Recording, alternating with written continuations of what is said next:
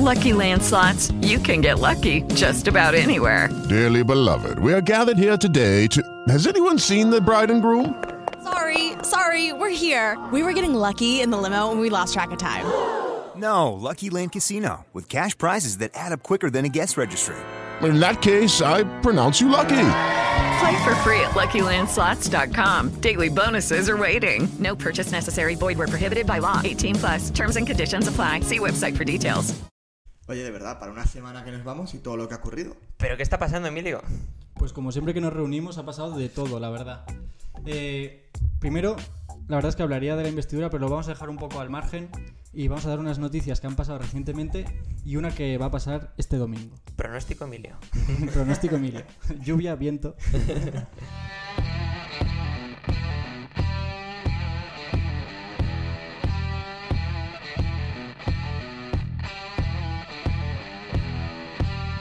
Bienvenidos al podcast en el que te contamos la verdad sin tapujos, El rincón, donde toda opinión importa, pero no toda vale. donde la razón y emoción no son polos opuestos, Donde ser rebeldes significa ser responsables. porque esto es Rebeldes con causa. Eh, la primera noticia es que los Grammys latinos eh, de este 2023 han sido en Sevilla. Según el Ola, las estrellas desfilan por la alfombra roja en Sevilla. Y hay que señalar como buena noticia, aparte de que es en Sevilla, es que es la primera gala que se celebra fuera de Estados Unidos. Así que nada, decir enhorabuena a Sevilla y ha supuesto un beneficio de 100 millones de euros para la ciudad. Así que Fíjate. fabuloso. Y ya la noticia que vendría el domingo, pero la voy adelantando, es el partido Selección Española que viene eh, a jugar la selección contra Georgia aquí a Valladolid el, el domingo. Y hacía 17 años que no jugaban en Valladolid, Casi nada. Ya era hora. en el José Zorrilla. Así que, nada, a ver, ¿qué expectativas tenéis? ¿Gana la selección? Hombre, espero que sí, ¿no? Sí. Hay que confiar. Yo confío. y ya, un poco esto como al hacer ejercicio, que es el calentamiento. Y buenas noticias. El elefante dentro de la sala. Que sí que había habido oyentes que habían pedido que diesen noticias buenas. Así que ahí van vuestras noticias buenas, la verdad. Y ahora vamos a hablar de la investidura. Porque este jueves Pedro Sánchez ha sido investido presidente de España. Voy a empezar con la noticia del New York Times. Obviamente no es español. Sánchez consigue un nuevo mandato para liderar una España dividida. Para dar un contexto, aunque seguro que la mayoría de oyentes en- lo tienen, Sánchez obtiene 179 votos en el Congreso gracias a un abanico plurinacional, formado por Esquerra Republicana de Cataluña, Junts, Bildu, PNV, eh, Coalición Canaria, aparte de Sumar y PSOE. ¿Alguno más? Me he quedado, me he quedado ¿Había con... más la fiesta? Eh, me voy a centrar sobre todo en los pactos con Esquerra Republicana, Junts, Bildu y PNV. Y bien. los introduzco un poco. Vale. Y ya empezamos con las preguntas, a comentar, pero para la gente, si, si no se había enterado, que es difícil, eh, los acuerdos con Esquerra Republicana de Cataluña.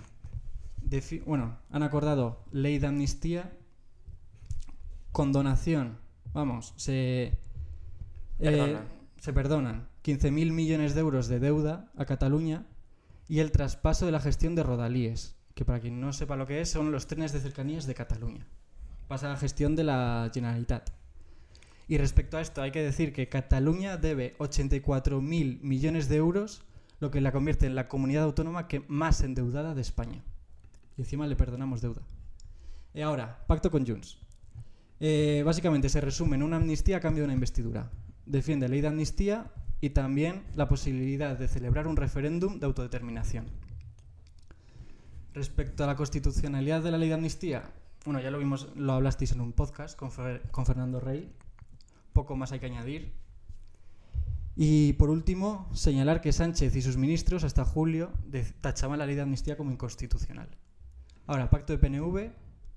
eh, han acordado la transferencia de competencias históricas, entre ellas el traspaso de la gestión de la seguridad social y negociar el reconocimiento nacional de Euskadi. Y el pacto con Bildu es más o menos parecido, no está muy bien definido, pero sí que le, le dieron el sí a Sánchez con el argumento de impedir un gobierno de ultraderecha y de abordar nuevos temas que básicamente es el reconocimiento nacional de Euskal Herria. Y esos son un poco los pactos principales que más boom han dado en las noticias esta semana, un poco resumidos. Eh, y bueno, un poco, ¿qué opináis de la situación, de la investidura, de los acuerdos? Quiero que os mojéis. ¿Qué no opinar? eh? Es complicado, es complicado.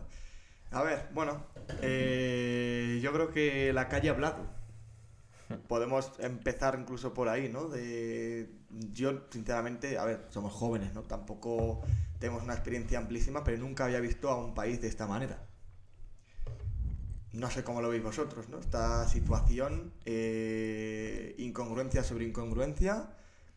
Mm, hace tres meses opino una cosa, ahora cambio. ¿Por qué? Porque señor Sánchez, y creo que aquí tenemos que estar todos de acuerdo, da igual los colores, da igual lo que opines, ¿no? Porque una cosa no quita la otra, ha, puesto su valor y su poder por encima de cualquier cosa. Yo creo que, es eso tal cual. Estamos viviendo una situación en la cual eh, pues los resultados de las elecciones han llevado a que para ser presidente del gobierno Sánchez haya tenido que, y vamos, prácticamente por siete votos, haya tenido que vender y en gran parte destrozar todo el Estado de Derecho que teníamos formado hasta ahora. O sea, el, verdaderamente todos los acuerdos yo creo que suponen un antes y un después en la España constitucional y una destrucción total del régimen de autonomías y, del, y de la transición de lo acordado en el 78. Y se ha visto en las calles porque yo creo que este pacto se ha vendido como una mejora de la convivencia, pero verdaderamente la convivencia ha mejorado en Cataluña, que no creo que haya mejorado, No. No. únicamente ha mejorado con los independentistas, pero la convivencia ha empeorado en, en- en toda España. Hmm. Y se ha levantado un muro entre dos Españas. Una España constitucional y una España inconstitucional. En la manifestación del pasado domingo eh, no había solo gente de derechas, había gente... Correcto. Sí. Gente... Estamos hablando de otra cosa, ¿no? No es de opino lo que dice uno o los que dicen otros. Estamos hablando de algo mayor. Sí, al final muchos votantes del PSOE yo creo que se sienten traicionados. De hecho, me gustaría, es algo que no va a pasar, pero me gustaría, aunque fuesen una- unas votaciones, simplemente, aunque no fuesen reales, pero para, para saber qué porcentaje de los votantes Sí, sí, de sí. PSOE, qué opinan. Porque, y tener una referencia. Hicieron la, la votación entre los afiliados, pero realmente una, los afiliados no reflejan El- al, con- el claro. conjunto de los votantes. Hmm. El otro día en la manifestación se oyeron gritos de Sánchez devuelve mi voto. Eso no lo grita alguien que, lo ha que no le ha votado. Lógico. Entiendo yo que... Hmm. Y, y mucha gente ya se, demo- se ha puesto en contra de todo esto que se ha vivido. Llamar fascista a Felipe González, que ha sido el principal activo del Partido Socialista, que fue el que llevaba a España a la Unión Europea, mm, a la ONU, y abrió España pues un poco a ese plano internacional, yo creo que mm, si tú insultas a tus dirigentes históricos, algo tiene que estar ocurriendo. Hmm. Y te estás contradiciendo a tu yo de hace Sí, tres sí. meses. Hombre, yo Sí, creo que sí, sí, sí. la situación ha sido muy grave. Porque eso, no nos sorprende que los políticos mm, mientan, pero yo creo que no a ese nivel. Y, y no rompiendo esas barreras, porque al final eso da una inestabilidad al país y una imagen exterior pésima, la verdad. Y, y qué decir que, no sé, yo la verdad es que admito que no soy votante del PSOE, lo digo por- para poder ahora decir esto, pero me pongo en el lugar de un votante del PSOE progresista, de izquierdas, que al final busca igualdad plena, ¿no? Es lo que pienso que busca. Pues esto para las comunidades es totalmente des- desigualdad y al final lo que estamos viendo es que comunidades que más generan, que son por ejemplo Cataluña, País Vasco, ¿no? Respecto a otras, eh, se quieren independizar porque son las que más generan y no quieren contribuir en impuestos a pagar, por ejemplo, a otras comunidades que generan menos, como puede ser Castilla y León, Castilla-La Mancha. Sí, sí, sí, sí. Eso es con- totalmente. eh, va en contra de las ideas progresistas, yo creo. Y al fin, no sé cómo es algo que defiende el PSOE o puede llegar a promover, además. No sé, la verdad es que no lo entiendo. A ver, mm, yo creo que toda la situación independentista el- viene desde hace mucho. O sea, desde la dictadura ya había cesiones a, las inde- a los independentistas. No voy a comentar esto en contra del Barça, soy muy madridista, pero el Franco financió puramente al Barça, o sea, es una y era un motivo totalmente eh, para mantener estos movimientos ahora, independentistas bueno, sí, sí, pero es verdad. a- calmados, o sea, fue un, un- desde ese momento ha habido cesiones hacia esa comunidad. Y es que el mayor problema de todo esto, de la destrucción del 78 y por lo que yo creo que la izquierda salía de los independentistas, era, siempre se ha planteado que el, el- que es un argumento a mí me parece totalmente falso, que con la transición se cerró en falso todo, que siguió viviendo una España franquista encubierta. Y yo creo que la, el mayor problema que hubo en España fue que se sustituyó una España nacionalista pero centrípeta, que era todo de Madrid, desde Madrid se gobernaba todo el resto de España y todas las identidades que no fueran esa estaban reprimidas durante la dictadura. Y luego se pasó a un sistema autonómico que a mí me parece perfecto, pero claro, dentro del sistema autonómico había una serie de comunidades que no reconocían la igualdad con respecto a, a las otras y que se han creído siempre con unos derechos históricos que históricamente no están demostrados. Hablaban en el pacto con eh, que firmaron en Waterloo el PSOE con, con Junts de los derechos de Nueva Planta, de Felipe V, como que había habido una represión histórica desde entonces. Pero es, es un, un- un argumento que quien conoce la historia sabe que es totalmente falso. Hmm. Y Pero al final, y aunque esos hechos históricos fuesen reales, ¿y qué? Aunque fuesen reales, ¿y qué? Porque tam- igual que defiende el PSOE que una persona que genera más dinero contribuya más con los impuestos, ¿por qué no defiende que las comunidades que más generan también ayuden a las comunidades que menos generan? Es que son in- es incongruencia pura. Para, lo, para a nivel individual de las personas, de las personas que trabajan, sí. Pero a nivel ya autonómico, ya ahí nos olvidamos un poco de la idea progresista.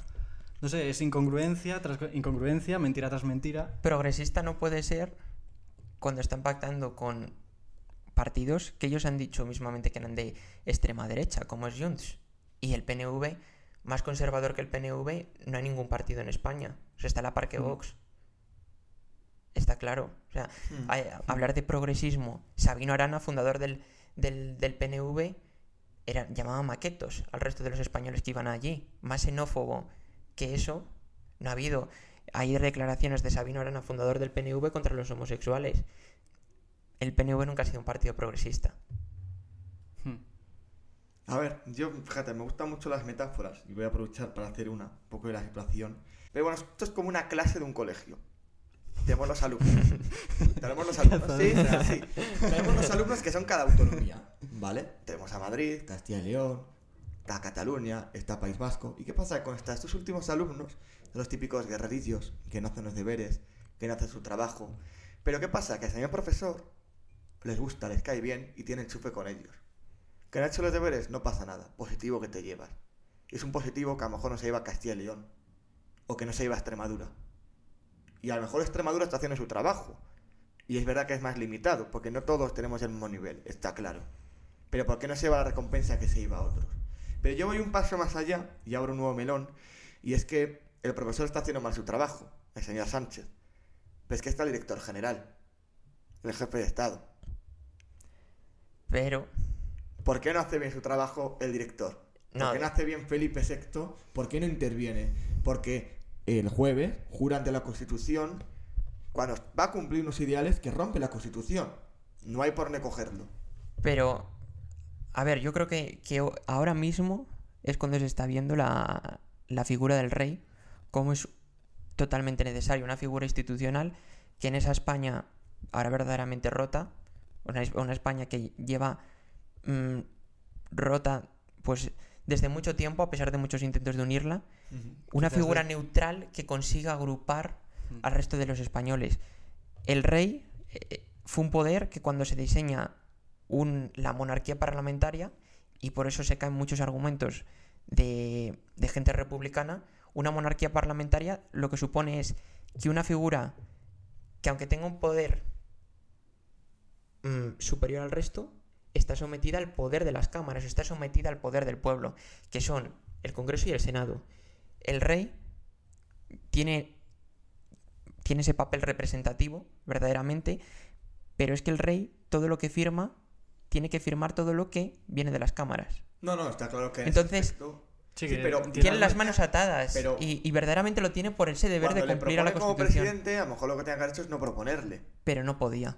No se podía negar porque la Constitución, en el momento, viene Pues- determinado que cuando, si el, el siguiente candidato al que se propondrá, pues eso, cuando en cuanto la investidura de Fijo fue fallida, Sí, no, tenía no, que haber... Sí, que sí, eso está claro. Sí, sí, y está es el rey de todos los españoles y lo está demostrando. Sí, está claro. Y se le nota, yo creo que en la cara. No, No le gusta lo que está haciendo, pero entonces lo tiene que igual hacer. Hay que cambiar ciertas cosas. Hombre, ¿no? yo ahí tengo que decir que si, si de verdad tiene las manos atadas, que, que lo comparto, aunque no fuese eh, le- en leyes, ¿no? Eh, moralmente posiblemente no puede tomar parte porque eso acabaría de partir a España posiblemente, lo más seguro. Entonces, si tanto tiene las manos atadas, eh, ¿de qué sirve la figura del rey? Es una pregunta que me lanzo. Tal cual. Que, que no digo, por- porque digo- yo soy, en eso tengo que decir que soy más republicano. No soy tan monárquico, pero aún así pondría al rey como presidente de España porque me parece un tío elegante, eh, con conocimiento, tanto, no sé, me, me parece lo más, la verdad, pero no me parece bien como rey porque si no tiene potestad de nada, salvo representativo, Yo, yo no creo en la. es un diplomático más. Yo quizá no creo en la monarquía, pero creo en la monarquía parlamentaria.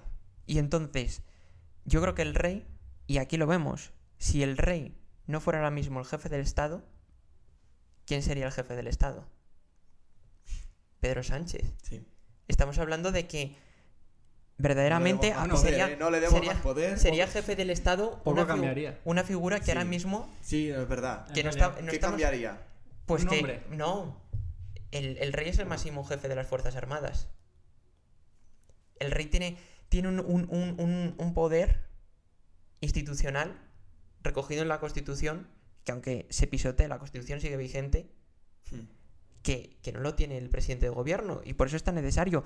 Y el papel de mediación que hace entre las cámaras, pues es esencial en este momento. No sé, a mí, vuelvo a repetir, Felipe VI me parece excepcional. Sí, lo es. Lo es lo Pero al, más que juzgarle a él, porque no le juzgo a él como individuo, ni sus capacidades, juzgo... La eh, labor que tiene. Claro, la su labor. Es, es una labor institucional.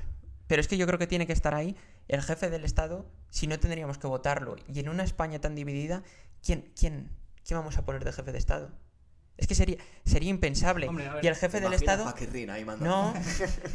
Pero ¿quién, si se Sí, no, es así, verdad, ¿quién verdad. sería el, el jefe del Estado? Sí que, O- sí que es verdad que ahora estoy dando vueltas con lo que dices. Y sí que los presidentes van y vienen, ¿no? Pero al final, el, sí que, que haya un rey, una reina, La en Una figura de continuidad, España, quizás, da una ¿no? De estabilidad. Un país, sí. Y es que no lo Y más- estamos, no lo estamos Eso es recordando. verdad, eso es verdad. Pero el 3 de octubre, cuando fue el golpe de Estado en Cataluña de 2017, el rey a- salió con, eh, activando todo el armamento constitucional del resto de la sociedad civil. Y el, el rey fue el que unió y hizo que los españoles salieran a la calle. Para, por eso ahora mismo con estos pactos está deslegitimando también su palabra. Porque se, le- se está diciendo con estos pactos que aquello que dijo el rey el 3 de octubre, el rey estaba totalmente equivocado. Ya, Mm. pero Y que no tendría que haberlo dicho. Estoy de acuerdo con eso, pero me cuesta creer que llegando al punto que estamos llegando, millones de españoles, porque está viendo, no se puede hacer nada. No los, o sea, no se puede parar de alguna manera esta amnistía, por ejemplo. Bueno, millones, añadiría millones de españoles y al final eso, bien, pero no es suficiente. Pero también colegios de jueces, Hmm. colegios de abogados, pero tanto españoles como a nivel europeo. Claro, como- Tribunal claro, Superior de. Justicia. Porque fíjate, habéis dicho antes de que estaba España medio rota, es verdad que lleva mucho tiempo rota, pero fíjate, diría que es en el punto ahora mismo en el que menos rota está.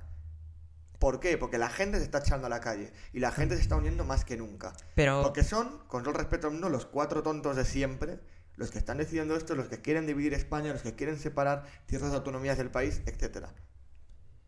¿De verdad vosotros creéis que la mayoría de los catalanes se quieren ir? No. no, desde luego que no. De hecho, está Entonces- gobernando el Partido Socialista entonces- Catalán, ¿no? Claro, ese- prometiendo ese es que no dilema. querían amnistía. Entonces, yo- sí, sí. Yo creo que es, al final el de independentismo, a ver, sigue vivo, pero no tiene nada que ver con lo que fue hace unos años. Hmm. Se ha ido reduciendo muchísimo. ¿Y por qué fue? Y ahora, cuando Claro. más, casi cuando más muerto está, desde hacía. Es cuando más se le está dando. es cuando más bombos se está O sea, dando es a la más, situación. que hagan votaciones, que hagan referéndum, se van a dar la leche de su vida. Sí, sí, al final es lo mejor que quizás podría pasar. Que voten Que salga que no. Hombre, si ¿Vosotros sale que sí. Pero es que tendríamos que votar todos tendríamos que votar todos. Yo creo que sí. sí Porque es que hay mucho español que dice, mira, ahora te vas. La soberanía es de toda la nación. Claro. Que por eso fue in- inconstitucional lo que hicieron el- en 2017. Porque hicieron un referéndum que unilateral, o sea, que no estaba recogido dentro de la Constitución, porque no fue un referéndum que englobó a la nación española. Hmm. Y aparte, eh, hablando ya también de- de eso, del, del- del papel del rey, volviendo un poco, estamos recordando también es el papel de Juan Carlos haría muchas cosas mal, y desde luego que se pueden reprimir muchas cosas, pero en el 23F fue la figura que consiguió parar un golpe de Estado. El rey tiene un poder institucional que es clave para mantener, yo creo que esa estabilidad de poderes. Por ejemplo, eh, hoy se hablaba, es, es- hace esta gracia, pero unos, un- unos militares retirados que se estaban planteando cómo organizar un golpe de Estado, unos jubiletas. Pero que se generen los golpes de Estado desde el ejército, como había pasado en el siglo pasado y en el siglo XIX en la historia de España, que era un, golpe cada 10 años, el rey también sirve para parar esos golpes del ejército. O sea, España está diseñada para que esa separación de poderes de entre ejecutivo, legislativo y judicial sea perfecta y que luego los poderes del Estado estén claramente organizados para mantener esa democracia. O sea, yo creo, yo creo que el sistema no está para nada mal diseñado. El problema es cómo, cómo lo Vale, estamos... ar- Entonces ahora la cuestión es, no Armando. está diseñado. Pedro Sánchez es presidente. Ah, ¿y cómo se para? Va Eso es lo que decías tú. Esa es la historia. Pero el- Llegamos a cabo el referéndum, por ejemplo. No se puede parar, es necesario Sí. tener que llegar. A ver, parar sí que se puede. Si se confía en el Tribunal Constitucional, Ya. algo que está fuera de la ley, manteniendo la, la separación de poderes, puede ser reparado. Porque, y aquí está la, la- Y la, amnistía, que aquí es la cuestión. Si es inconstitucional, podrá ser parada. Y eso es. Y para eso está el ordenamiento jurídico. ¿Qué pasa? En el, aunque lo nieguen, en el acuerdo firmado en Waterloo, que tiene la firma del número 3 del PSOE, de Santos Cerdán y de Puigdemont, en ese acuerdo se habla del lofer, que es prevaricación, prevaricación de los jueces. Y entonces se habla de que una persona, de que el poder ejecutivo podría desde, vamos, el ejecutivo y el legislativo, o sea, hablando del Congreso, que se podría votar para indultar a un político, lo cual es una intromisión tremenda en lo que es el, el poder judicial.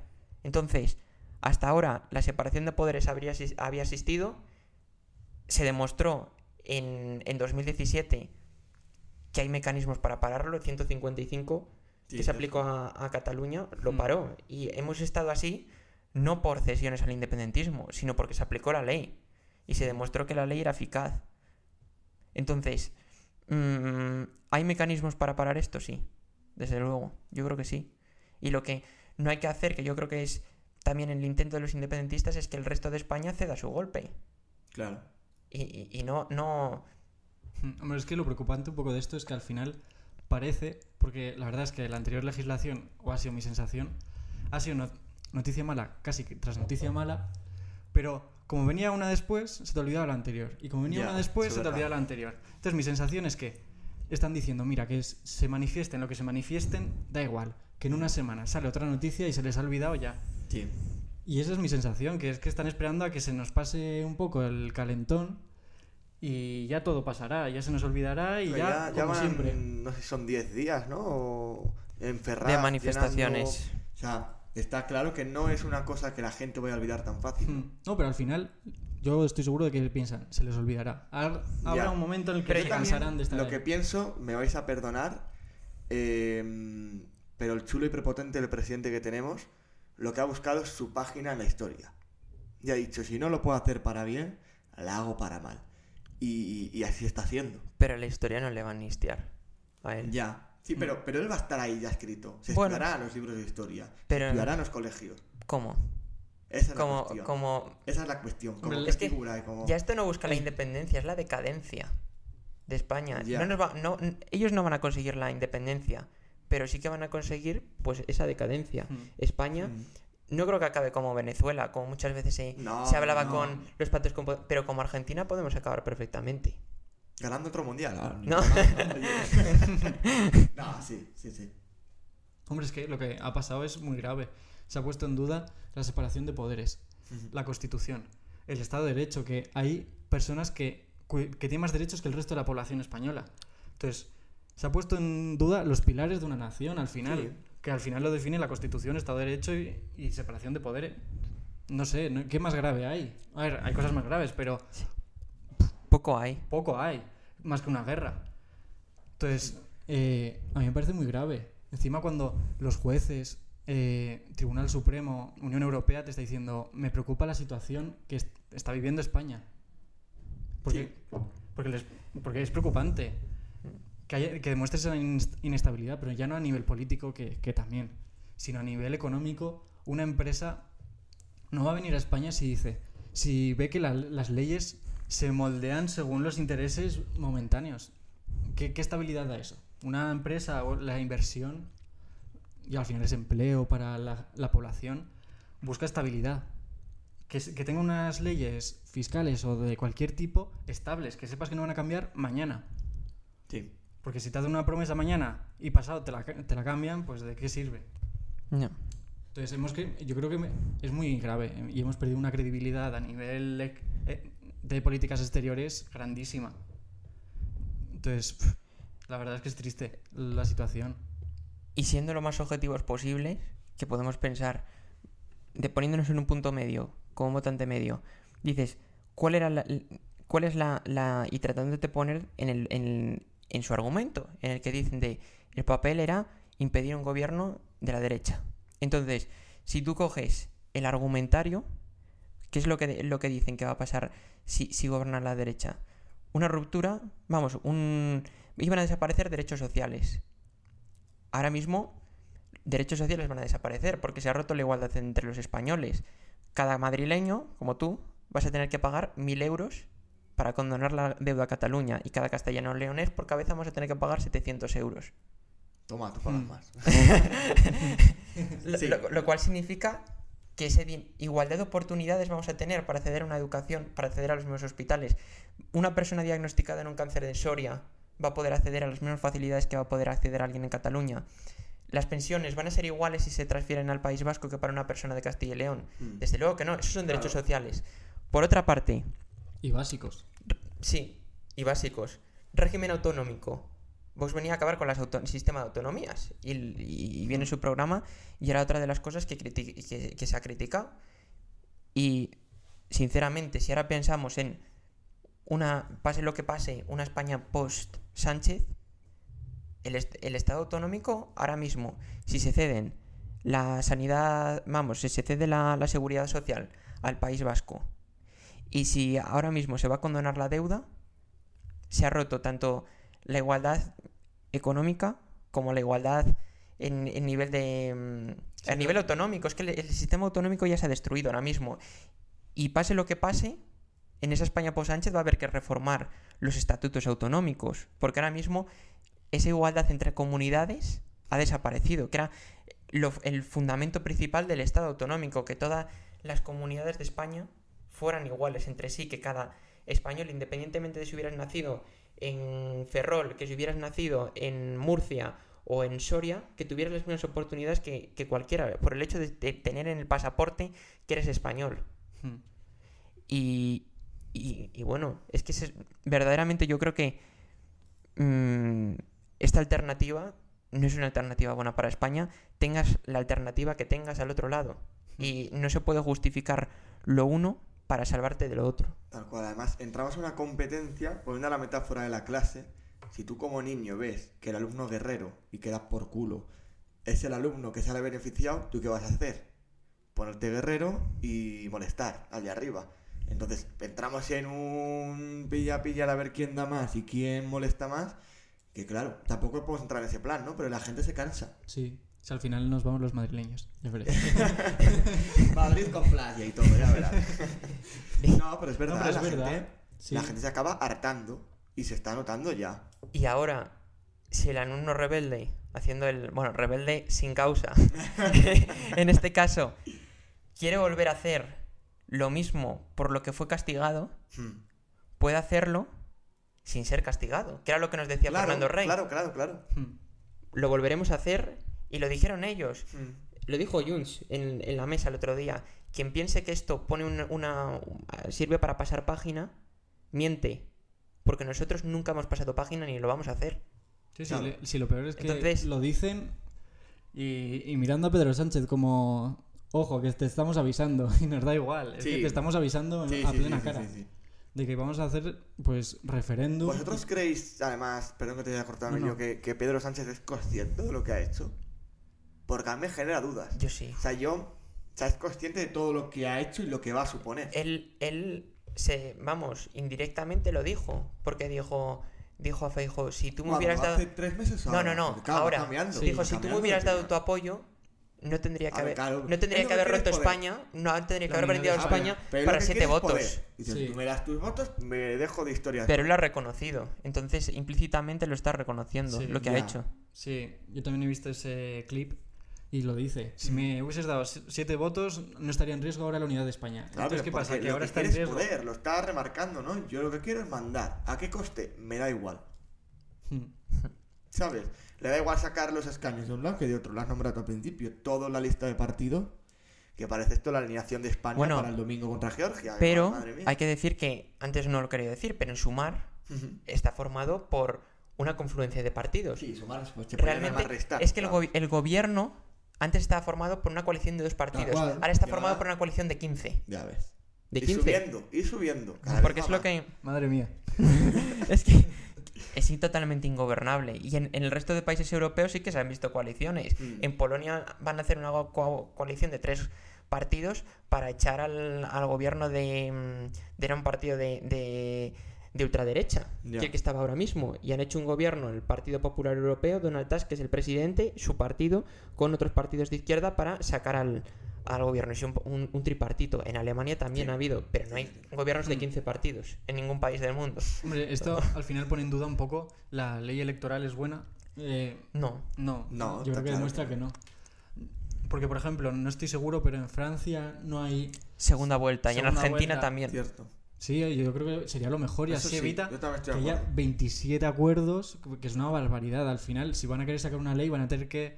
No sé, va a ser misión imposible. Mm. Misión imposible 8, Tom Cruise. Y Antines. No, pero es, es- no, no han pagado.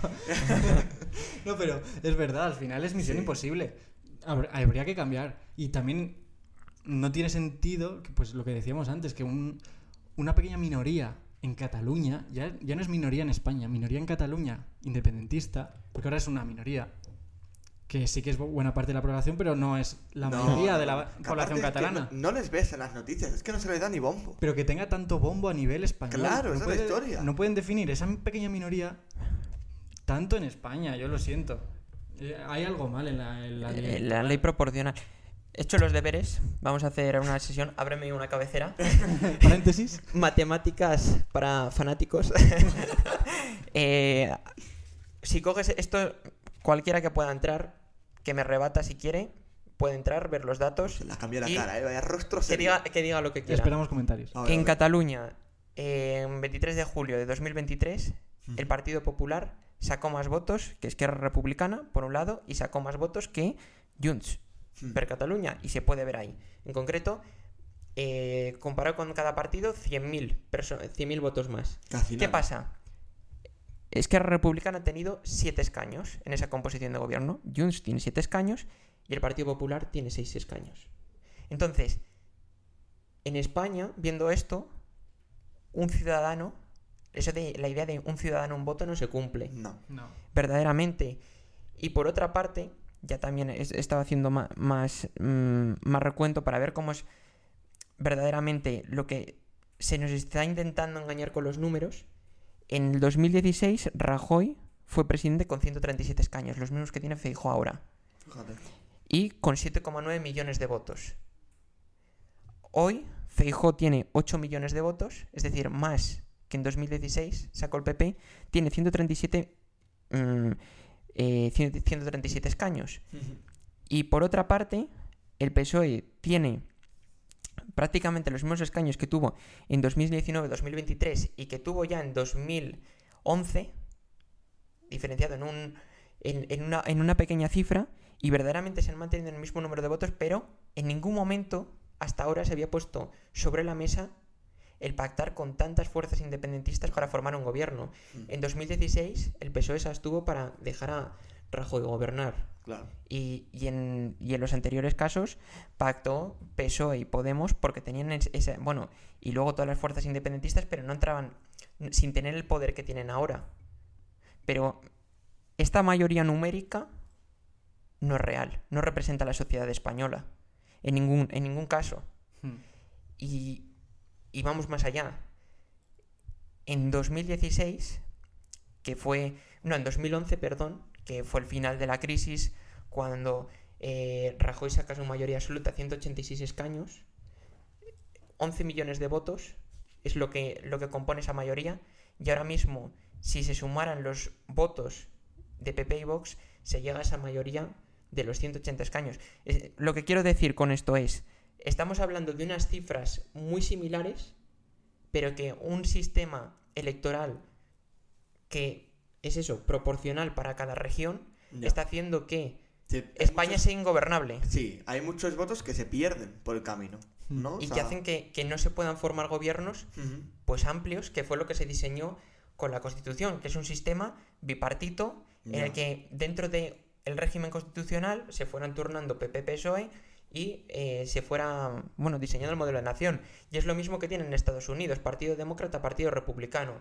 Y mucha gente en Estados Unidos vota a Biden, aunque tenga ideas conservadoras, porque no estaba de acuerdo con Trump. Claro. Y yo creo que en ese ejemplo lo tenía que tomar España, de dejar de abrir verdaderos debates y dejarnos tanto de, de ideologías, de dejar votar por ideologías, sino de empezar a votar pues, por qué merece la, la pena. ¿Quién quiere ahora mostrar un proyecto de país diferente o quién quiere seguir con el mismo modelo de siempre? O quién quiere mantenerse ahora en la Constitución, la España constitucional frente a la España inconstitucional. Y estoy seguro que dentro de unos años quizás sea al revés. Y que sea alguien dentro del Partido Socialista, si se mantiene después de Sánchez, quien tenga que quizá ser la, alternativa para defender, Seguro, para ha pasado defender siempre así, vamos. Entonces, para defender la- un- un- un- una España diferente y que la gente tenga que votar, como ha pasado con Biden en Estados Unidos. Mm. Pero es que ahora mismo nos está dando esta situación. Hmm. Sí, es que yo la verdad es que con lo de la ley electoral no soy... no- la verdad es que no la conozco demasiado bien, pero creo que no es el caso de que, de lo que decías tú, un voto al final es realmente... Una persona es un voto. Es- Claro. Está un poco eso alterado, depende de cuál sea tu región, tu voto vale más que el de otra. De otra. No entiendo muy bien cómo va, la verdad, pero me parece que tendría que ser una persona, un voto. Sí. Seas de donde seas, una, una persona, un voto. con lo que ha explicado Samuel, creo que se ve muy claramente que hay muchos votos Sí. que por el camino se pierden. Al final el voto no- útil. y claro, eso es, si un- una persona un voto no se cumple por ningún lado. Hmm. Yo al final veo que habría que cambiar ley electoral Ujú. y cada vez en eso eh, estoy más de acuerdo que las autonomías eh, de alguna forma habría que ir acabando con ellas porque no funcionan. No funcionan. Y, y habría que crear más, un, más pensamiento de español. Yo, por ejemplo, nací en Zaragoza, pero me siento más español que eh, aragonés o madrileño. Yo creo que en el Estado autonómico, de verdad, ¿eh?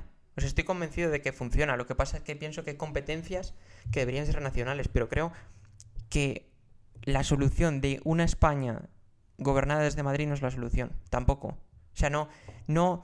Y, yo creo que el, que el modelo ahora mismo lo que nos están llevando es a, pensar que estos modelos son, son diferentes, pero es que hay un modelo que era el de las autonomías, el del 78, que es que incluye a País Vasco y Cataluña como españoles. Y este modelo de mm, que se ha firmado ahora y que va a ser el de la investidura no incluye al- a todos los españoles, y es la diferencia. Pero yo creo que, aunque haya competencias que solo comparto, que, se, que sean comunes para todos y que sirvan para vertebrar España en sanidad, como por ejemplo un sistema como el MIR que ahora se van, van a destruir, todavía no sabemos qué es lo que se va a transferir, pero ya se habla de transferir a País Vasco, Galicia y Cataluña al MIR, no sabemos si únicamente va a ser cuántas plazas se asignan o verdaderamente un examen para cada uno, eso veremos Hmm. cómo acaba, pero algo como tan nacional como es eso, que debería existir para que debería existir para todo, no debería ser una excepción para tener conservar ese estado autonómico, en el que cada uno tenga, pues eso, mantener su identidad dentro de una España común. Claro, pero a ver, yo por ejemplo entiendo que haya diferencias territor en cierta manera eh, de gestión. Pero al final, en, como Al final un país es un poco, yo lo veo un poco parecido a una empresa. ¿Y cuál es la tendencia de las empresas, sobre todo multinacionales, a centralizar? A- ahorran recursos de... o se crean ciudades de la justicia ahora, o es- son los proyectos para centralizar y ahorrar recursos. Porque no tengo la estadística aquí, pero estoy seguro de que España quizás es de los países que más políticos tiene por, Sí. por 100.000 Sí, habitantes sí, de lejos. Entonces, eh, que sea una gestión diferente, sí, pero que sea centralizada, ¿por qué es malo? Es que hay un asco a... Yo no soy madrileño, pero hay un... Vivo allí, pero no soy madrileño de nacimiento. Pero hay un asco a Madrid. ¿Qué pasa si se, se gestiona España desde Madrid? No va a ser el Pues fin del mundo. Yo, normal, ¿no? yo la no, capital, no tengo asco y me un- parecería normal, y me parecería lógico. recursos. Pero yo también, poniéndome en la piel de esas identidades, yo entiendo que también, si quieres una, una España global y vertebrar España, o sea, uno de los mayores problemas para, para, para retratar todo esto es, tú ves cómo están construidas la red de trenes Tal cual. y se construye, es una En red que a está en base a Madrid, circular. Hmm. Entonces, por eso se habla mucho de esa España invertebrada. Aunque. Madrid tenga que estar, eso es, tendría que ser una red no, no tan radial, sino una red expandida. Yo Claro. creo que es lo mismo, pasa con, al organizar España, verdaderamente, si, si, si todo se centrara en Madrid, aunque me parecería a mí perfectamente, muchas comunidades no se van a sentir en ese estado equitativo con respecto a la Porque- capital. Porque no se lo sienten ahora y de esta manera se lo van a sentir menos. Pero, por ejemplo, y ideas que lanzo. Eh, creo que España es también de los países que más vías de tren tiene. En, com- en comparación, obviamente, Pero mal al hechas. tamaño. Pero mal hechas. Bueno, pero- Están todas en los mismos sitios. Al final, también, y vamos a aeropuertos. No, Será pero mira. De los, de los países que más aeropuertos tiene por, Tiene por sí. por área de territorio del mundo. Hmm. Y, y casi sin exagerar. ¿Por qué? Porque cada comunidad, cada provincia quiere su aeropuerto. Porque sin su, aeropu- porque sin su aeropuerto, pues se siente menos que el resto. Pues eso no puede ser, porque Ya, hay ciudades ya. que no pueden tener aeropuerto Correcto. No, desde luego. porque ni tienen el flujo de gente que, Sí, sí, sí, para sí, que sí. sea rentable, ni el de mercancías, ni nada. Y eso al final lo lleva el, pues el sistema autonómico que dice, si el de al lado tiene un aeropuerto y yo no, soy menos. Tal cual. A ver, eh, también... en Tiene sus fallos y sus aciertos, eso, te, eso Sí. estoy totalmente de acuerdo. Pero yo pienso que si ahora mismo estamos teniendo problemas para unir todas esas identidades en un gobierno... Yo creo, ahora mismo, lo que pasa es que veni- ven- venimos de la, de la dictadura hasta el 75 y ese modelo mm, centrípeto, o sea, ese mo- modelo en el que eh, el nacionalismo central espanta al resto de a, todas las regiones que durante el franquismo pues en, en cierto modo estuvieron reprimidas y verdaderamente es que estuvieron reprimidas porque es que no se podía no podían hablar catalán no podían hablar vasco aunque luego tuvieron muchas cesiones por parte de de, de Franco o sea que es que es un- una doble balanza pero en cierto modo yo creo que por eso se huye de ese sistema Hmm. Sí. Yo, mira, volviendo al tema del odio que se tiene hacia Madrid, yo como presidente del club de asco a Madrid, que soy, te voy a hablar bien de por qué esto es así. Y, mira, creo que además lo que voy a decir no te representa a ti exactamente, pero sí a la mayoría de madrileños.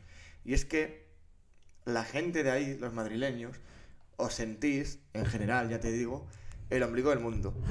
Que sois los que mandáis. Que todo lo que sea fuera de los extramuros de Madrid, somos gente de pueblo, que no sabemos hablar, que decimos cuatro tonterías. ¿Y sabes cuál es el problema de todo esto? Que el 80-90% de los madrileños no tienen raíces madrileñas. Porque la gente va a Madrid. Yo lo entiendo, es la capital, es normal, eso lo faltaría. Si eso lo entiendo. Pero eso es lo que a mí no me gusta. Y yo lo noto porque conozco mucha gente de Madrid. Y qué raro que casi siempre, siempre tengan el mismo hilo que te estoy contando. Y eso es lo que no me gusta. yo fíjate que no lo he sentido ¿eh? Yo ahí tengo que decir Pues que yo sí. yo no he sentido y he... Oye, igual he coincidido con todos los tontos de Madrid. No lo sé. Menos tú, Emilio. Yo tengo que decir que he vivido en varias ciudades, Valencia, Burgos, Zaragoza, Madrid, ahora Valladolid, y, y no me he encontrado sitio que la gente sea más abierta, que eso es verdad que en Madrid. Sí, es un, es Son- un mundo diferente. Son muy abiertos, pero, pero a ver, que a mí, como si es Madrid o si se centraliza en Sevilla. No, sí, a mí, por ejemplo, en Madrid me parece bien porque, porque está en todo el centro de España, o sea, partiendo de esa base. Y a mí no me parece mal que se centran ahí las autonomías, todo el poder y todo. Entrar, entrar. Es que me estaba Ah, es pe- apareciendo. Pero es peor lo que estáis haciendo, de quedar fuera. Hola. Muy buena. yo digo, es difícil. alguien está intentando entrar y yo digo Entra, que no. entra. No, No, no te preocupes, Luis. Vale. No sé dónde está. Ah, lo de Ah, Madrid. Madrid. Eh, Bueno, sí que decía algo más. Mm, Bueno, y en Yo Madrid. yo tenía lo de. Va, guerra civil, pero. Bueno, y que para en concluir. O lo de las manifestaciones y la policía. Vale, venga, así para concluir. bueno, voy, voy a decir una cosa. O sí, sí, adelante. En parte yo creo que también hemos dicho lo de Madrid, pero Madrid ha demostrado ser una comunidad que acoge a toda la Por gente de fuera y por por eso tanta gente en Cataluña no ha pasado lo mismo. O sea que dentro de eso ahí tenemos la comparativa. Y ya por ir lanzando últimas preguntas eh, respecto a la movilización por parte de la derecha y, y parte de la izquierda, que yo creo que nunca había visto cosa igual. Eh, ¿Qué opináis de las manifestaciones que ha habido? Y, y también si opináis un poco de la actuación de la policía en ellas. Pues, a ver, yo creo que las manifestaciones dan una imagen al mundo de lo que está pasando aquí. Y si cuando, con la ley de amnistía que se ha, que se ha mostrado a Europa, se quitaron el término de lofer, aunque Junts sigue diciendo que ese término está firmado en el acuerdo, y también quitaron, incluyeron que eh, la, la amnistía excluyera los casos en los que se había defraudado dinero a la Unión Europea, como un guiño para ellos. Pero claro, una cosa es lo que se ve de Europa y otra cosa es lo que el pueblo español puede demostrar al resto del mundo. Y, yo, y estas movilizaciones se habla de, de ello, no se han vivido en España desde lo que pasó con, la, eh, con ETA y las movilizaciones de las manos blancas, con Miguel Ángel Blanco, que desde Efsol a Cibeles, que hay un kilómetro, la gente no pudiera entrar a una plaza, te refleja la cantidad de personas que estaban en Madrid. No, tal cual. Y a ver, yo fíjate que cuando empezaron, es verdad que sorprende, pero dices, bueno, son los cuatro tontos de siempre que tienen tiempo y van. Pero cuando llega el domingo, ¿no? Y lo que ha dicho Samuel, ya no solo en Madrid, sino en todas y cada una de las ciudades de España, se juntan miles y millones de personas que han sido en total. Ostras, creo que habla bien en este aspecto de- del pueblo español de revolucionarse y decir, oye, aquí no vale cualquier cosa. España no se rinde. Correcto. Ese fue el lema de la manifestación. Sí, sí, sí, sí. Sí, al final el, el lema de la España dormida ha despertado, ¿no? Sí. Sí, los, Y- que, los que no estaban dormidos era la policía, que lo has preguntado tú antes. Sí. A ver, ellos están entre la, la espada y la pared, ¿no? También, yo creo.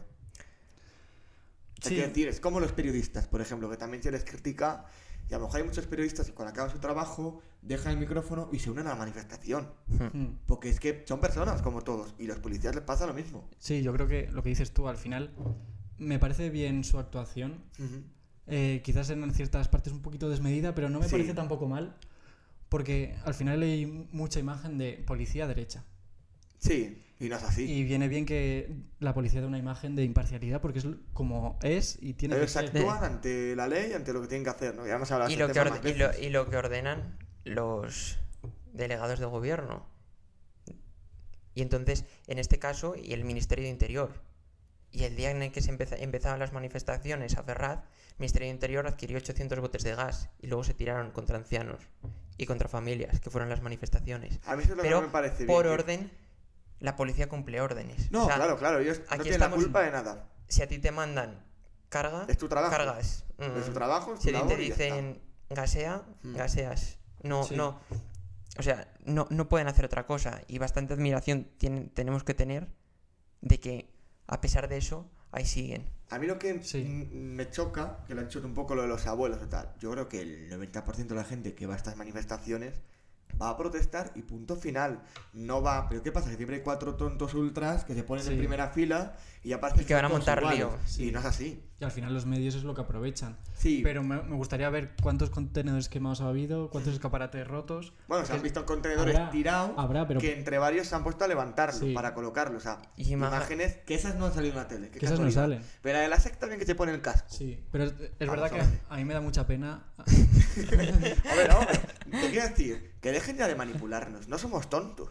Mm. O sea, has- hemos vivido la era de la manipulación, pero creo que llega a su fin porque la gente ya lo ve, ve lo que hay y es consciente de que la televisión manipula. Mm. Hombre, y Y así un poco por pincelar, eso me da mucha pena que las manifestaciones al final de gente mayor o gente joven, tranquilas, que defienden un- unos ideales, siempre se manchen por el típico tonto que Sí, saca sí. una Sí, bandera. pero hay que decirlo. eh, Anticonstitucional. claro, que, Sí. que tontos hay en todos lados. Y al final, pues eso, los medios aprovechan eso y manchan una manifestación que tenía una idea bonita y buena, en- a mi parecer, con, con totalmente Ah, lo contrario, como sí. si saliesen na- nazis y, o- Pero yo he visto una- a una abuela enfrentarse ya solo a unos nazis y a gente apagando bengalas Sí. de los ultras. O sea, te No quiero repre- decir, no están Y representando eso, a. y eso en otras manifestaciones y otro tipo de cosas No se ve. nada, no se ve. que se comparen las imágenes que está viendo ahora con las imágenes que de las vamos de todos los problemas que hubo en Cataluña Sí, en 2019 no tiene 2000 nada que ver. Hmm. no no no tiene nada que ver eso es Y nada, pues si queréis añadir algo más o damos por concluido, yo creo que al final cerraría muy bien. El New York Times lo hizo perfecto, pues eso, Sánchez consigue un nuevo mandato para liderar una España dividida. No hay mejor forma de resumir Pues sí. la situación ahora en España, divididos.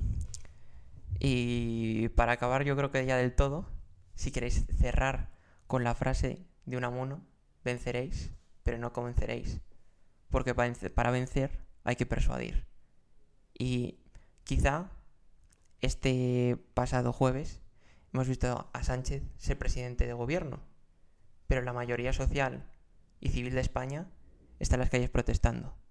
Hmm. Tiene mucho trabajo. Sí. Hoy quiero dirigirme a ti, querido, querida compatriota. Tú que siempre has creído que la igualdad era un derecho innegociable. Tú que soñaste un día vivir en una nación sin privilegios y ahora te ves siendo un español de segunda. Tú que ves que la democracia por la que tanto peleaste ahora agoniza ante los intereses particulares de aquellos que quieren acabar con ella. No estás sola, no estás solo. El pasado sábado las calles hablaron, demostrando que España no se rinde, que España ha despertado, que la democracia va más allá de la aritmética y el sentir de los españoles no se acalla con vacías o flamas políticas. El palpitar de la nación ruge en sus calles, la sociedad civil enfrentada a la indecencia, porque la etiqueta progresista no tapará nunca un pacto indigno con aquellos que un 1 de octubre de 2017 partieron en dos a la sociedad catalana, aquellos que llenaron las calles de violencia y de odio y que utilizaron el dinero de todos los españoles para sus actos ilegales. ¿Cómo podemos amnistiarles ahora? ¿Acaso debemos pedirles perdón? De ninguna manera. La ley está siempre por encima de todo. Nada de esto se hace por la convivencia.